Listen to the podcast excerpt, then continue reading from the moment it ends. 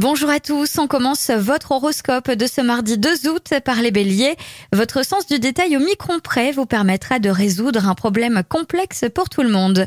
Taureau, vous avez de grosses difficultés à vous rendre incontournable, ralentissez la cadence avant tout aujourd'hui.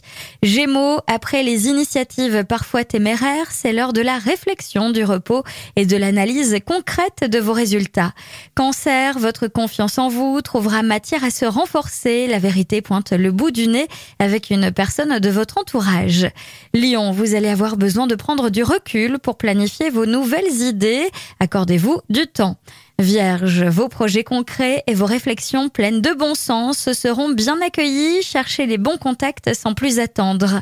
Balance, vous vous imaginiez assis sur un fauteuil en cuir, cigare à la main. Ne croyez plus aux promesses, ne comptez que sur vous-même.